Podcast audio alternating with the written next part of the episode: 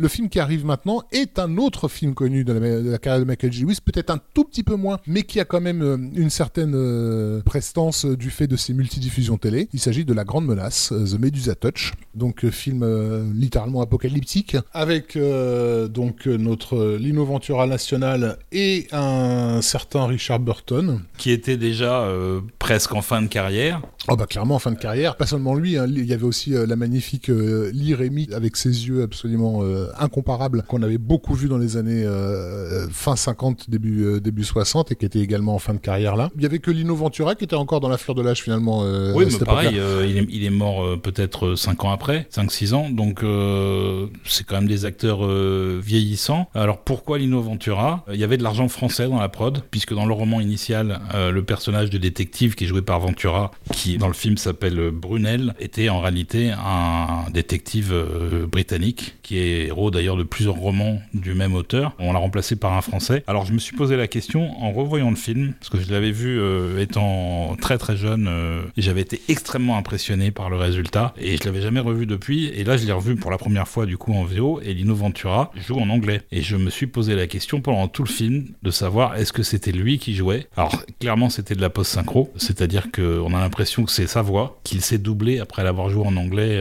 un peu en petit nègre. Euh, la réalité des faits est qu'il a été doublé par un acteur, mais qui a vraiment réussi à reprendre les intonations de Lino. Donc c'est assez étonnant en termes de respect du jeu de l'acteur, en fait. Alors on peut éventuellement, euh, pour ceux qui n'auraient pas vécu les années 80 devant le poste de télévision, rappeler de quoi il en retourne. Donc euh, il s'agit de, l'histoire d'un mec qui a des pouvoirs télékinétiques, c'est ça? C'est ça. Et qui est donc tout à fait en mesure de créer des catastrophes à distance. Le film est revenu un tout petit peu sur le devant de la scène, bah, en gros à cause du 11 septembre, hein, puisque il y avait beaucoup de gens qui recherchaient des films dans lesquels euh, un avion s'écrase dans une tour et en gros c'était la référence visuelle qu'on pouvait avoir la plus euh, directe. Moi c'est pas un film dont je suis euh, particulièrement friand. On est à cette époque-là, je crois qu'on en avait parlé dans, dans, notre émission sur Kirk Douglas de Holocaust 2000. Il y a aussi en 1980 on va avoir le, virus de Kinji Fukasaku. Enfin les films catastrophes qui a dominé les années 70 a pris un tournant résolument fantastique à la fin des 70s avec donc bien sûr Medusa Touch mais aussi avec le Fury de, de Brian De Palma qui parle aussi de télékinésie. C'est ça. ça, c'est une sorte de crossover entre la, malédiction et la tour infernale. Et la, malédiction, qui est, voilà, qui est aussi un film apocalyptique d'une certaine façon. Patrick de Richard Franklin, qui est également un film sur les pouvoirs télékinésiques. Enfin, voilà, fin des, des 70s, euh, on a un peu tous délire. Je pourrais citer Scanners aussi de, de Cronenberg. Oui, tout ça est un peu un héritage de la pop culture des années 70, mm. de, de, du mouvement hippie, de la découverte du pouvoir de l'esprit. Du conspirationnisme. Il y a aussi beaucoup de, de délire, euh, parce que donc, je crois que c'est en 74 que le programme MK Ultra de, de la CIA a fini par être révélé au grand public et que du coup ça a complètement fait péter un plomb à tous les scénaristes hollywoodiens qui en ont fait 20 euh, ans de scénarios euh, qu'on retrouve même aujourd'hui dans nos séries télé euh, à base d'expérimentation sur des gamines pour pouvoir justement développer des, des, pouvoirs paranormaux et autres. Bref, voilà un film, film donc typique catastrophe apocalypse de la fin des 70s avec une musique pour le coup qui cherche un peu ça, justement à s'inscrire dans, le courant plus de l'époque en fait. C'est-à-dire qu'on n'est pas dans le style liturgique du début des années 70. J'ai l'impression qu'avec ce score, il cherche plus à s'adapter à son, à son temps, musicalement. Euh, oui, et puis il n'était pas convaincu. Il a fait une sorte de score de film horrifique, qui est néanmoins très bien fait, et l'extrait qu'on va vous mettre va certainement vous convaincre, mais il n'était pas à fond sur le film, il trouvait le film complètement nul, et il trouve que ce qu'il a fait musicalement est un des trucs les moins intéressants de sa carrière. Parfois, les auteurs sont pas les mieux placés pour juger de, de l'œuvre qu'il laisse derrière eux, mais en tout cas, il y croyait pas des masses. On écoute ça? On écoute ça.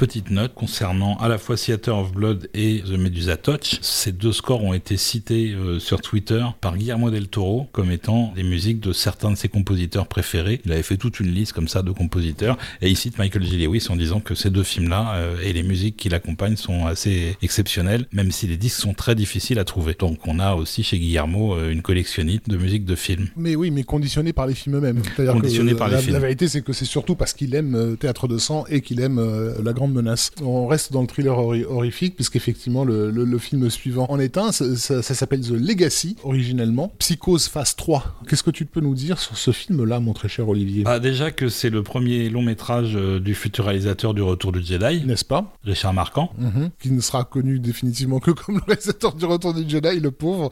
Voilà, alors, qu'il a fait, il a fait des choses pas mal. Il a fait un film, un film de guerre assez, assez intéressant, enfin un film d'espionnage de guerre qui était euh, Eye of the Needle, qui était plutôt, plutôt qui était sympathique. Plutôt pas mal avec une très chouette musique de Miklos Rosa, Ouais, encore une fois. fait. Et les Zérotomanes euh, le remercient d'avoir euh, réalisé un film avec Thierry Lhermitte et, et Karen Allen qui s'appelle euh, Until September et qui était la meilleure occasion de découvrir la forme de la, de la demoiselle. Donc rien que pour ça, merci Richard Marquand.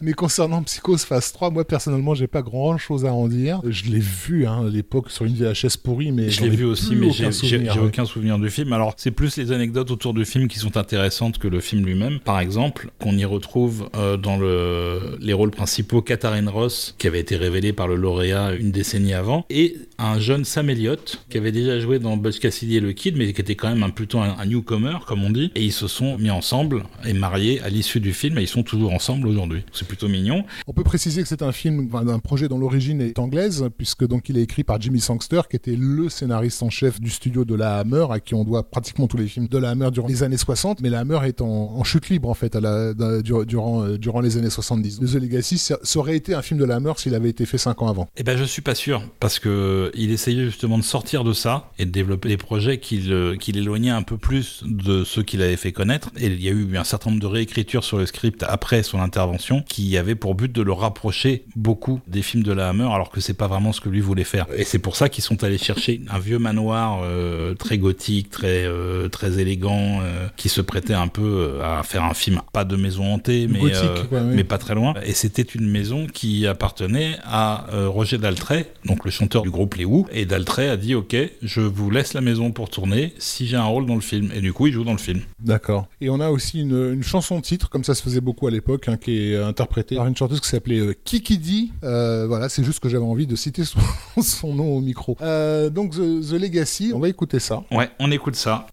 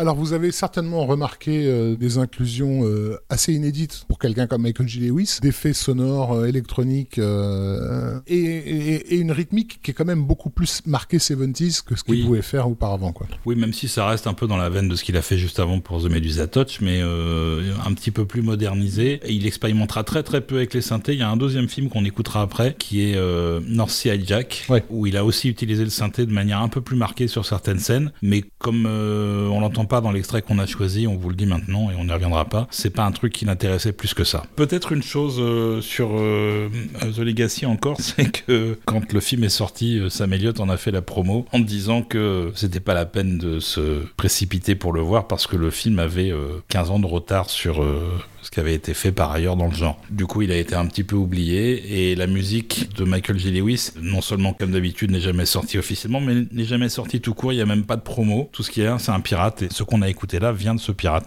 Bon alors Rafik, on change de genre? On va changer de genre. En fait, euh, pour, pour quelqu'un qui a été euh, élevé dans la musique euh, religieuse et liturgique, on peut dire qu'il a quand même pas mal cumulé sur le diabolique durant les, les, les 70s avec les, les, les films qu'on vient de voir de Théâtre de sang à la, à la Grande Menace en passant par Psychose Phase 3, il, va revenir un petit peu à ses amours chrétiens originaux avec euh, le projet, le projet suivant. Projet suivant qui est donc euh, une adaptation euh, animée d'un livre que vous connaissez peut-être, qui s'appelle Les Chroniques de Narnia, d'un certain C.S. Lewis, qui a fait l'objet donc de gros films au début des années 2000, mais qui était déjà donc adapté en dessin animé en 1979. En fait, euh, C.S. Euh, Lewis euh, avait euh, avait légué les droits puisqu'il avait fait une série radiophonique en fait de ses bouquins et donc les droits étaient appartenaient à cette radio et télé épiscopale qui du coup s'est retrouvé approché par CBS pour en faire une adaptation animée. C'est donc ce, ce film-là qui est diffusé en 79 et qui va plutôt plutôt bien marcher puisque donc on comptabilise 37 millions de spectateurs et il gagne deux deux Emmy Awards. je n'ai pas vu cette adaptation animée. Non, je l'ai pas vu non plus, ça a pas l'air très joli. Non, Vraiment, c'est très euh, très 76 pour le coup. Je sais que je, je c'est pas la première fois que je le dis, mais j'ai pas un grand amour pour l'esthétisme de cette de cette décennie-là. Ce qui est joli, par contre, c'est euh, la musique de Michael Lewis, qui nous fait un vrai score de fantasy avec de très jolis thèmes euh, et puis des passages de tension aussi, puisqu'il y en a quand même pas mal dans le, dans le premier roman. C'est très classique si on compare ça à ce qu'a fait euh, Harry. Jackson Williams mm. euh, près de quoi 25 ans ou 30 ans plus tard. Mais moi j'aime bien les deux. Allez, on écoute The Lion, The Witch and the Wardrobe. Voilà un morceau qui s'appelle Stag Hunt.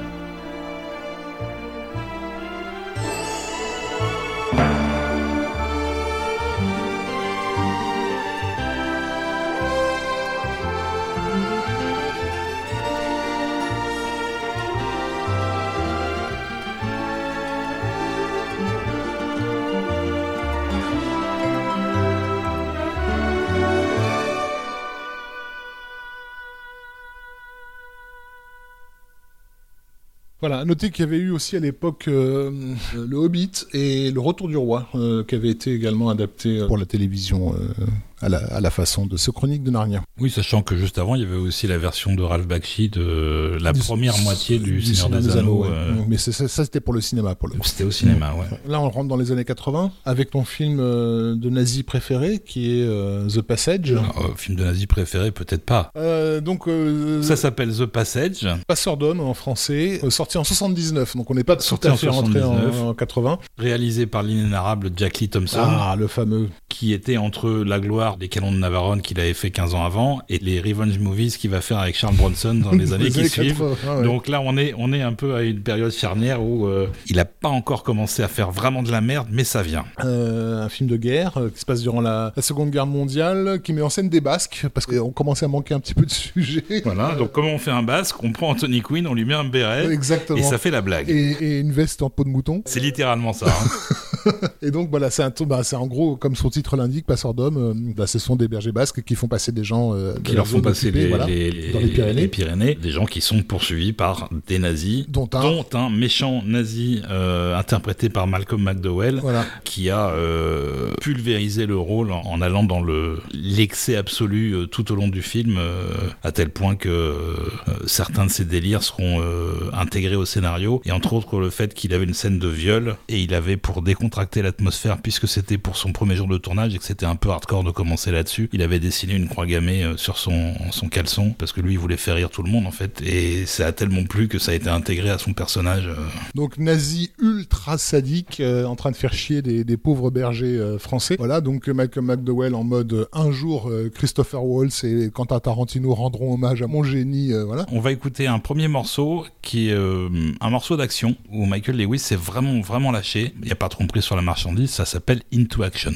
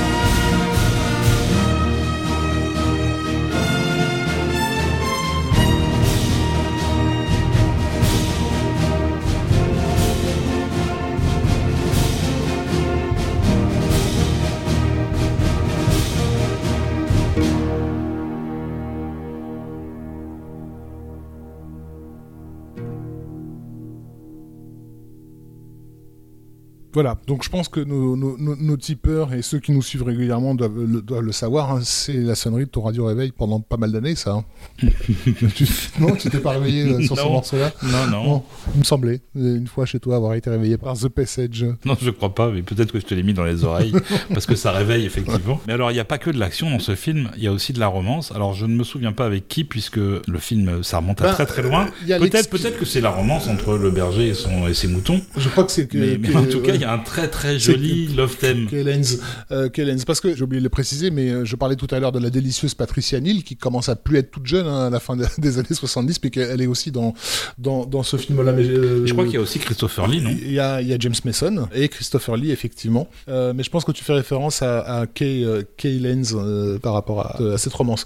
On écoute le morceau? On écoute le morceau. Une petite anecdote à propos du morceau avant de le lancer, puisque c'est le thème d'amour du film qui est développé à partir de la moitié du film jusqu'à la fin. et là, on va entendre la version un peu finale qui, qui, va accompagner le, je pense, le générique de fin ou juste la séquence d'avant. Et ce thème était suffisamment remarqué pour avoir euh, été choisi pour euh, illustrer euh, le montage consacré à nos chers disparus lors de la 70e cérémonie des Oscars. C'était le, thème d'amour de Passeur d'Homme, un morceau qui s'appelle Appassionata, qui était dirigé par Jerry Goldsmith en direct pendant le, montage en hommage aux morts de l'année. Bye.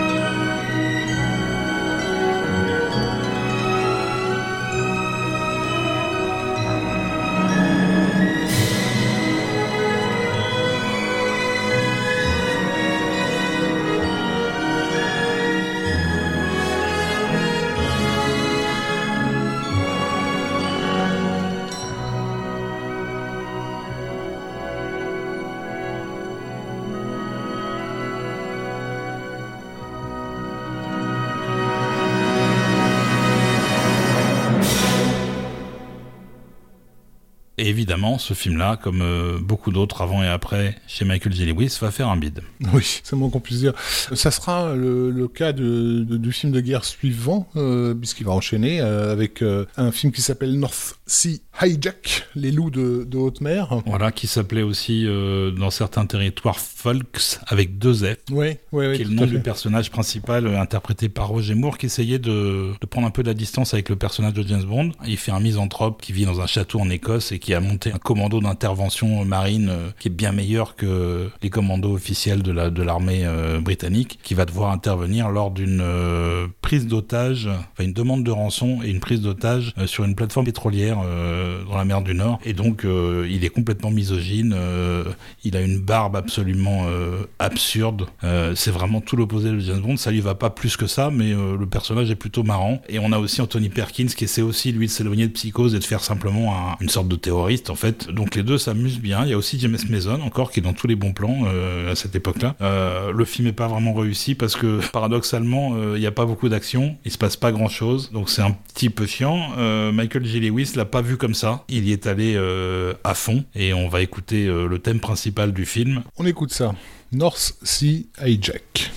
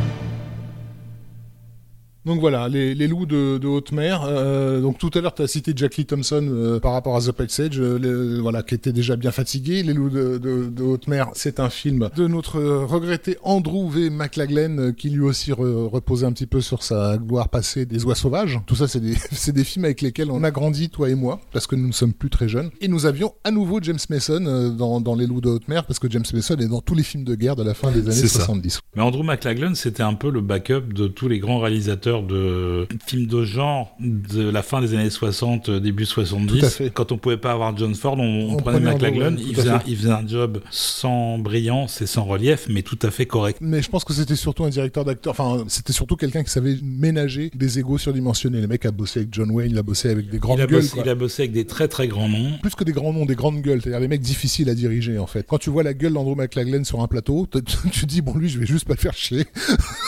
Et je pense que ça a beaucoup, beaucoup joué dans, dans sa, dans sa carrière. Je vous invite à aller consulter euh, sur Internet, euh, voir que Lino Ventura avait un grand frère, un peu plus baraqué. Voilà. voilà, c'était pas trop le cas du réalisateur du film suivant, qui s'appelle Danny Steinman. Euh, c'est quoi le film, Rafik? The Unseen. The Unseen. Les secrets de l'invisible. Quel beau titre français. Les secrets de l'invisible. Je ne l'ai pas vu. Moi non plus. Donc on n'a aucune idée de, de, ce dont il s'agit, si ce n'est que c'est un film fantastique avec Barbara Bach que nous avions vu dans L'espion qui m'aimait. On va pas s'arrêter sur le film puisqu'on ne connaît ni toi ni moi, mais on connaît la musique.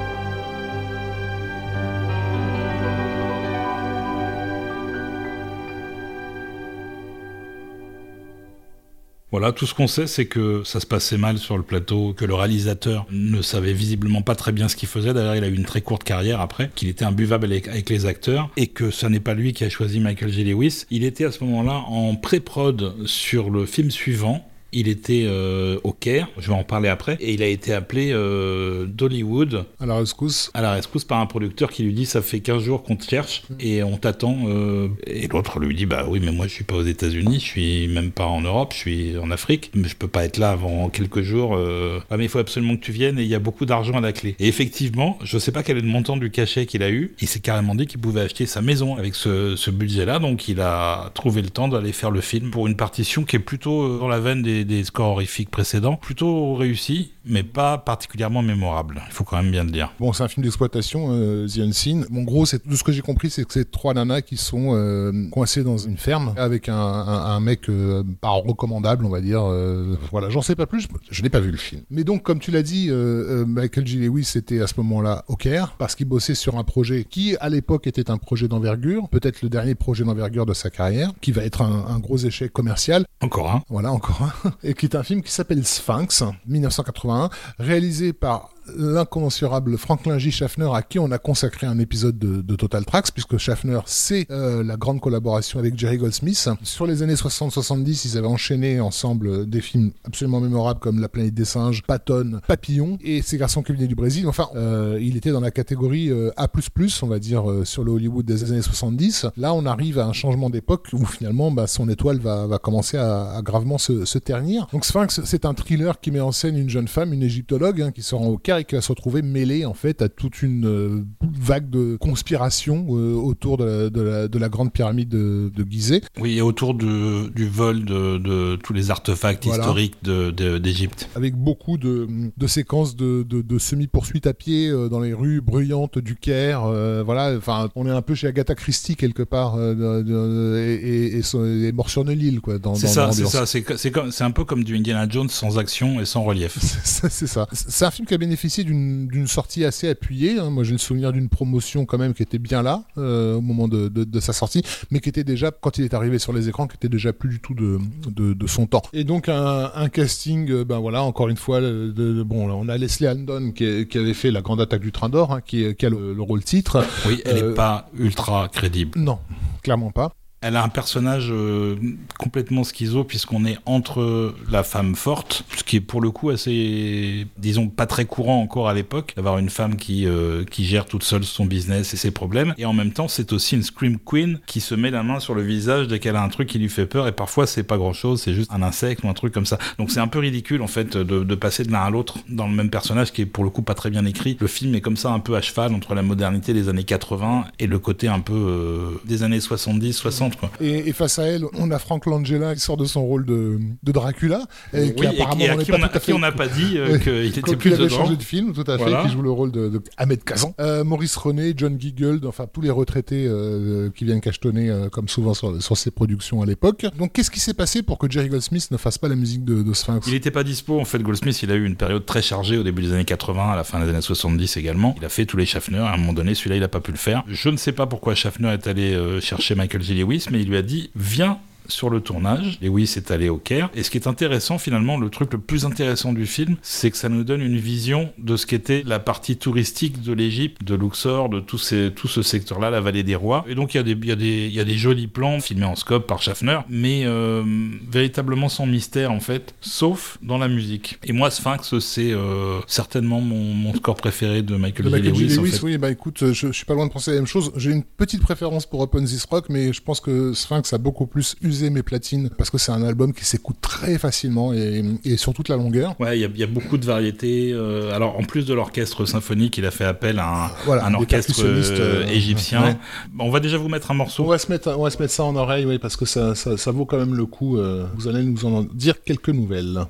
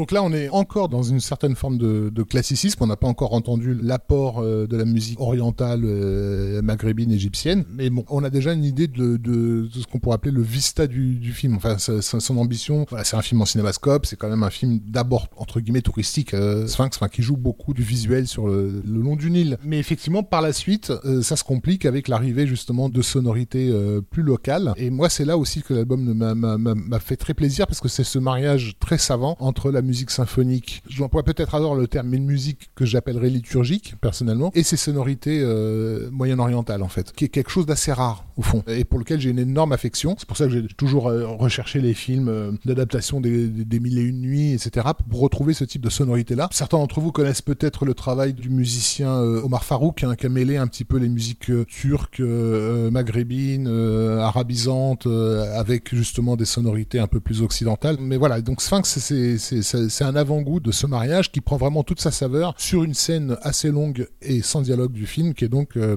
la scène de poursuite à Luxor, et où vraiment le score de Michael J. Lewis fait pratiquement tout le boulot. Le film est un, on peut le dire, hein, le film, c'est pas la peine forcément de vous débattre pour le voir, hein, c'est un peu mou du genou, mais sur cette séquence-là, Michael J. Lewis donne vraiment le change, quoi. Donc c'est c'est un morceau qui s'appelle Luxor Chase, qui est assez long, donc euh, on vous le passe. Voilà, il n'y a pas de raison de pas se faire plaisir aussi.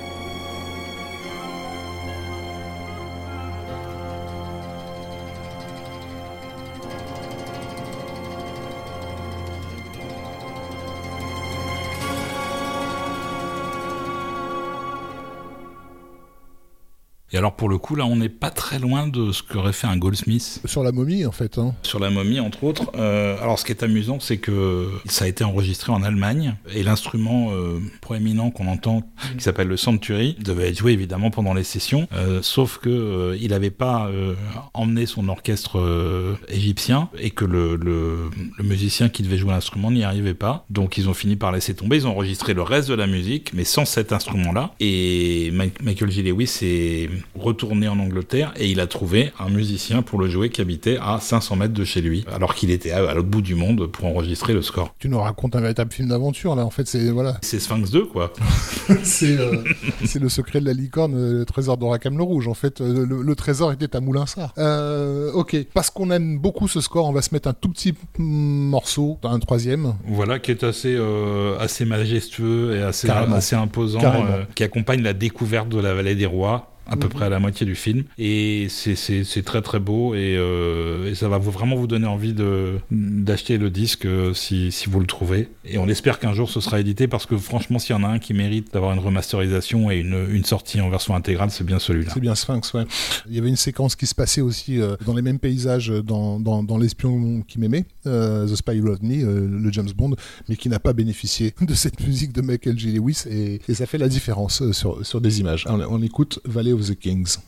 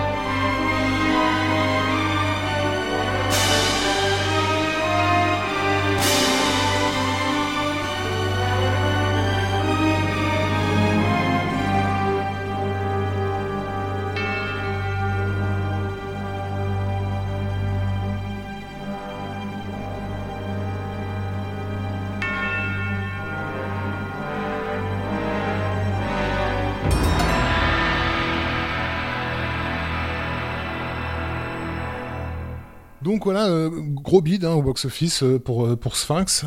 Donc ça va pas forcément arranger les affaires de Michael J. Lewis, qui va très difficilement entamer euh, les, années, euh, les années 80. Et ça va pas totalement arranger les affaires de Schaffner non plus, qui est sur un- une tendance à la, à la oui, baisse, qui oui. va être confirmée par les films suivants. Dont, juste l'année d'après, un film qui s'appelle Yes Giorgio, starring Luciano Pavarotti. Alors étonnamment, le film a été un bide. Ils ont une perte de 45 millions sur celui-là. Il a une vraie malchance d'être sur les projets qui marchent pas. Après, c'est des projets un petit peu foireux quand même. Pavarotti est au sommet de sa gloire, donc il faut, il faut, ta- il faut tabler dessus. Un des plus gros succès de- des années 70, c'est un film qui s'appelle Gorge Profonde. Donc qu'est-ce qu'on pourrait faire avec Luciano Pavarotti et une gorge?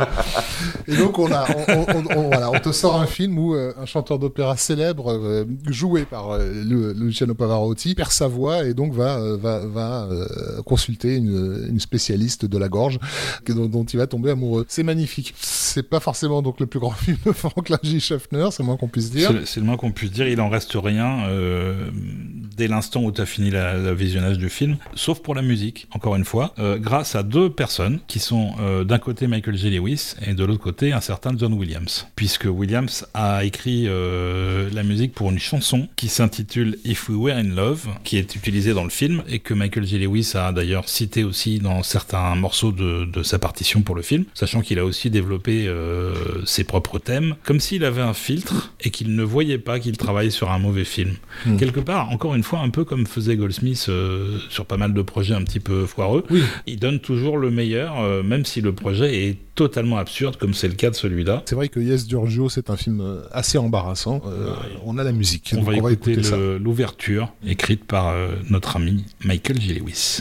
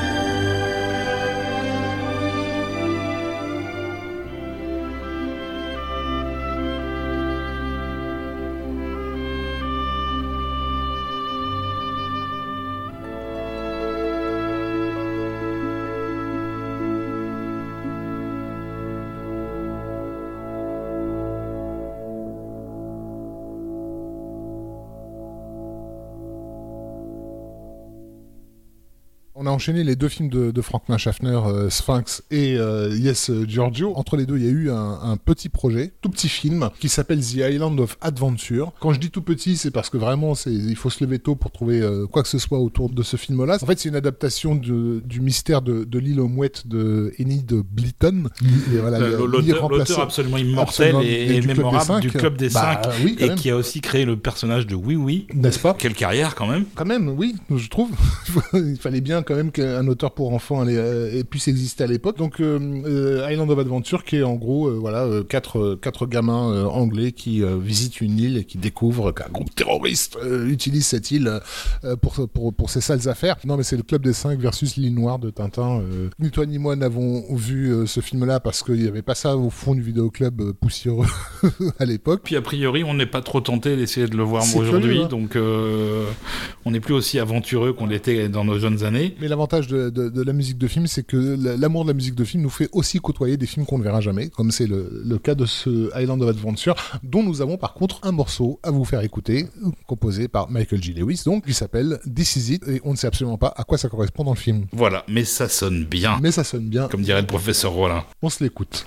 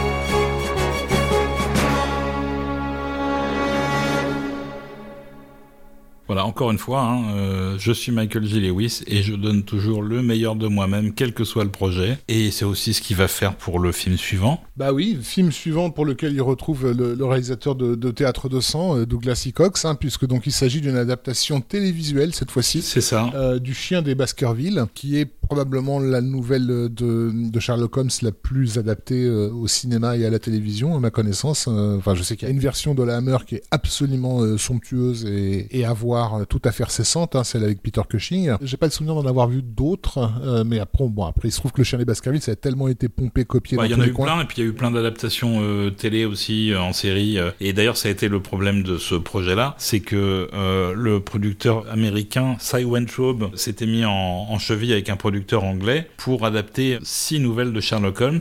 Et il s'était battu bec et ongle pour obtenir les droits, sans savoir que qu'était développée en même temps la fameuse adaptation télé de, des années 80 avec Jeremy Brett, qui a eu un, très grand succès euh, à cette époque-là. Et du coup, ils n'ont jamais fait les six films qu'ils voulaient faire. Ils ont fait uniquement euh, Le Signe des Quatre et euh, Le Chien des Baskerville. Et c'est passé un petit peu inaperçu, tout simplement parce qu'ils avaient un Sherlock Holmes qui était joué par Ian Richardson, qui était beaucoup moins impactant que le, le même personnage joué par le, remarquable Jeremy Brett. On est en quelle année On est en 83. 83, c'est ça, oui.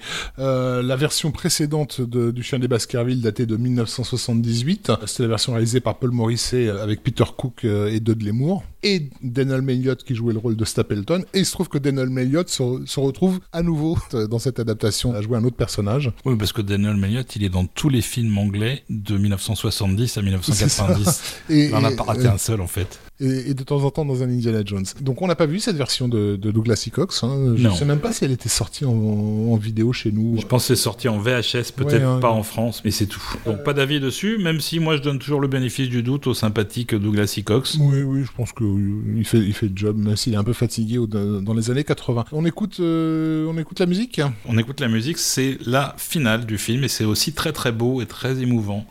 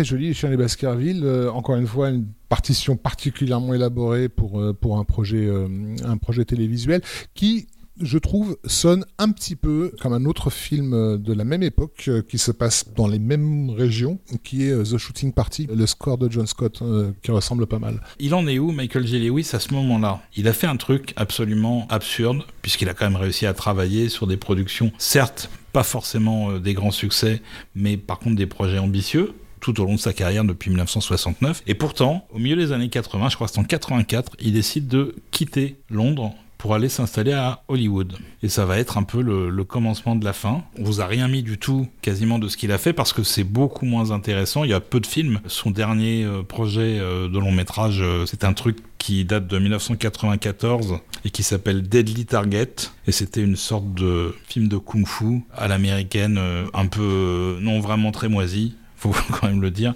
Et donc son déplacement à Hollywood va être de courte durée puisqu'il va aller ensuite s'installer dans le Mississippi où il habite toujours aujourd'hui. Alors euh, pourquoi est-ce que sa carrière s'est arrêtée? Il y a des informations, euh, si on, croise un peu les sources, qui auraient tendance à indiquer qu'il a eu une tendance euh, à, céder au démon de la bouteille et que c'est ça qui aurait en partie brisé sa carrière à Hollywood. Mais il y a aussi le fait qu'il n'était pas fait pour travailler avec des producteurs américains. Il n'a jamais eu la liberté qu'il a eu en Angleterre et d'ailleurs, il, est, il a des mots très très durs euh, sur la manière de travailler aujourd'hui. À chaque fois qu'il fait une interview, il dit je suis sur un projet, je suis sur un truc. C'est des choses qu'il voit jamais le jour. Et il devait travailler sur une série. Et à un moment donné, on lui a demandé, après l'avoir laissé travailler à la composition des thèmes, parce que les thèmes c'est très important pour lui, on lui a demandé de faire une maquette de sa musique. Et là, il a quitté le film et il leur a fait un procès pour être payé quand même. Donc ça, ce sont des, choses qui passent pas dans le Hollywood d'aujourd'hui. Donc c'est clair qu'il ne travaillera plus jamais sur un film. Après, il compose à côté de ça des choses euh, pour lui. oui, en même temps, c'est la grande, c'est la grande Babylone euh, Hollywood. Donc, euh, je sais pas exactement, je connais pas le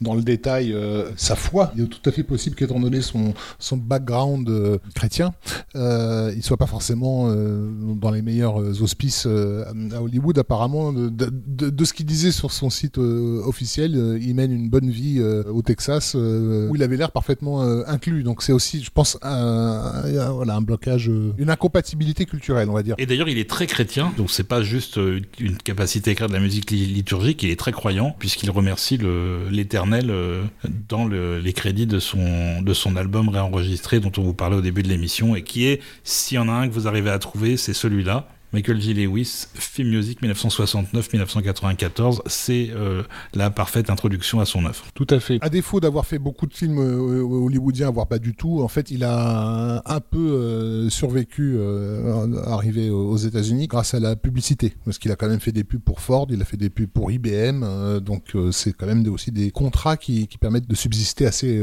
assez correctement. mais donc voilà, le dernier titre qu'on a retenu de, sa carrière, il y a plein de films donc, sur lesquels on ne sait pas, on sait pas on s'est pas arrêté sur The Naked Face, Orphelin à louer, euh, etc. Le dernier titre qu'on a retenu, c'est à nouveau un téléfilm. C'est La Rose et le Chacal de 1990. Oui, de Jack Gold, c'est-à-dire le réalisateur de, La Grande Menace. De La Grande Menace, ouais. Qui est un, un film avec Christopher Reeve. Un film éminemment romantique dans la lignée de tout ce qui se fait au, début des années 90 euh, à l'attention des, ménagères de moins de 50 ans, qui appelle pour le coup une musique euh, entre guillemets euh, à l'ancienne à nouveau, et c'est là où Michael J. Lewis est finalement le, le plus à l'aise. Quoi. Voilà, il est, il est assez fier d'ailleurs de ce qu'il a fait et du, et du love theme qu'il a écrit et de la façon dont c'était tissé dans la structure du film, puisque la romance mettant un petit peu de temps avant de se mettre en place, le love theme en question n'arrive qu'à la moitié du film et ensuite est développé et jusqu'à la, fin de, l'histoire. Et voilà, c'est euh, encore une fois très joli, euh, tout à fait mémorable, parce qu'on n'a peut-être pas insisté assez dessus quand on en parlait dans l'émission, mais le thème est très important pour Michael J. Lewis. Les développements thématiques sont toujours ce qu'il fait en premier quand il arrive sur un projet, et c'est vraiment le, le, cœur de sa musique en fait. Ça, ça n'est plus du tout non plus quelque chose qui est très à la mode euh, aujourd'hui. Ça explique aussi peut-être pourquoi il a été délaissé pendant toutes ces années, parce que c'est quelque chose d'un autre temps. Donc on va se quitter sur ce en espérant avoir fait un tour assez exhaustif de cette carrière et puis surtout avoir peut-être contribué à vous, à vous faire découvrir un, nouveau nom. C'est notre souhait en tout cas. Bah, on espère qu'il y aura d'autres formats de, similaires hein, consacrés soit à des compositeurs méconnus, soit à des scores qui valent vraiment le, détour. On, réfléchit à différents types de Total Tracks qu'on pourra vous offrir. On remercie à nouveau infiniment nos tipeurs qui nous apportent tout le soutien nécessaire. Euh, on n'est pas seulement de vos sous, on est aussi friand de vos retours, vos commentaires. N'hésitez pas donc euh, à nous taguer euh, sur les réseaux sociaux. N'hésitez pas à, donc à aller commenter directement sur la page Tipeee, hein, tip3e.com slash totaltracks. Voilà, ou sur Facebook, ou sur Twitter, partout. vous n'imaginez pas à quel point ça fait plaisir de voir que ce qu'on fait a un petit peu d'intérêt et d'impact pour, euh, pour vous qui nous écoutez. Merci encore, merci Olivier, et on se retrouve, euh, bah, on vous dit pas pourquoi, vous, ça, sera la, ça sera la surprise, et merci Michael G. Lewis euh, pour, pour la musique. Pour la musique.